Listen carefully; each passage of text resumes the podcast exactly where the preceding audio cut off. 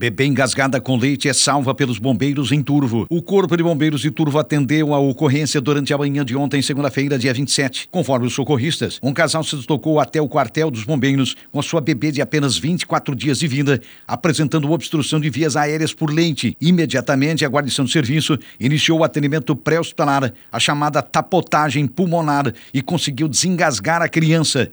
Em seguida, a bebê e seus pais foram removidos até o Hospital São Sebastião de Turvo, onde a criança passou por atendimento médico. Queda em banheira provoca morte de idosa em Turvo. A guarnição de serviço dos bombeiros foi acionada por volta de 22 horas e 10 minutos de ontem, segunda-feira, dia 27, para se deslocar até a Estrada Geral do Distrito de Santana, no município de Ermo, com o objetivo de atender a uma ocorrência de queda de nível no banheiro de uma residência. Durante o deslocamento, a viatura foi abordada por um veículo e em seu interior foi encontrada encontrada a paciente, uma idosa de 87 anos, apresentando ausência dos sinais vitais. De imediato, a guarnição iniciou a reanimação cardiopulmonar com o uso do desfibrilador e a conduziu até o Hospital São Sebastião de Turvo, onde acabou auxiliando a equipe médica. Por fim, o médico presente atestou o óbito. Trio flagrado furtando fio elétrico em Forquilinha alega que iria fazer um varal. A polícia militar foi acionada para atender uma ocorrência de furto no bairro Santa Líbera, em Forquilinha. No local, os policiais observaram rastros de pés humanos no chão. Ao seguir os rastros,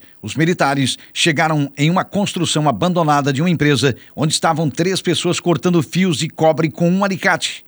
O trio relatou que estava tirando fios para fazer um varal de roupas. Os policiais, então, deram voz de prisão aos três pelo crime de furto, sendo encaminhados à Delegacia de Polícia Civil de Criciúma para os procedimentos cabíveis, informou a Polícia Militar. Pedestre atropelado por ônibus em Criciúma. O Corpo de Bombeiros de Criciúma foi acionado no início da noite de ontem, segunda-feira, pouco depois das 18 horas, para atender uma vítima de acidente de trânsito na área central da Avenida Centenário em Criciúma. Um ônibus do transporte urbano, o amarelinho, acabou atropelando um pedestre que tentava atravessar a via nas proximidades de um supermercado em Criciúma.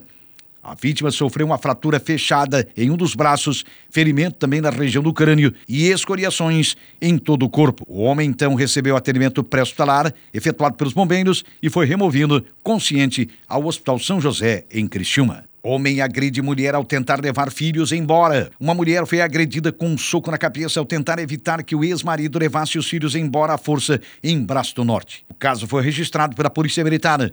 A vítima contou que o ex chegou em casa, aparentemente embriagado, para pegar os filhos. A mulher negou e o suspeito passou a ofender a mesma. A mulher tentou se trancar em casa, mas o suspeito forçou a porta, tentando entrar na residência. A vítima pegou um pedaço de pau para se defender e o suspeito lhe agrediu com um soco na cabeça. Detalhe o boletim da Polícia Militar.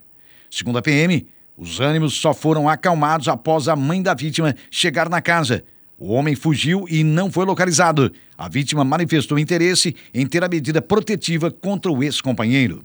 Ainda em Braço do Norte, um homem foi acusado de descumprir uma medida protetiva de urgência, além de agredir o namorado de sua ex-mulher com socos e chutes. As vítimas chamaram a polícia militar e, enquanto a guarnição conversava com os envolvidos, o autor mandou áudios para a ex-esposa, tentando justificar as agressões, descumprindo mais uma vez a medida protetiva. A polícia militar fez ondas pela cidade, mas o homem não foi localizado. Em outro caso, uma moradora de Braço do Norte procurou a polícia para denunciar o companheiro, que a teria agredido com socos e empurrões. O suspeito também segue foragido.